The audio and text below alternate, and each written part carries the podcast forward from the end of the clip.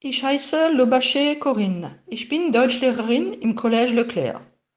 Ich wende mich an die Schüler der 6e D und 6e Ö über Radio Sonosphäre. Hier ist der Text und die Hilfen zum Rätsel Nummer 2. Viel Glück! Rätsel 2. Wer oder was bin ich? Ich bin weltbekannt. Mein Erfinder kommt aus Deutschland. Ich habe eine sehr bekannte Marke erfunden. Am Anfang habe ich mit meinem Bruder zusammengearbeitet. Mein Bruder hieß Rudolf, Rudi. Später gründete er seine eigene Firma. Seine Sportartikel sind auch weltbekannt. Das Symbol meiner Marke sind drei Streifen. Wie heißt diese Marke? Kleine Hilfe. Weltbekannt, mondialement connu. Der Erfinder, l'inventeur.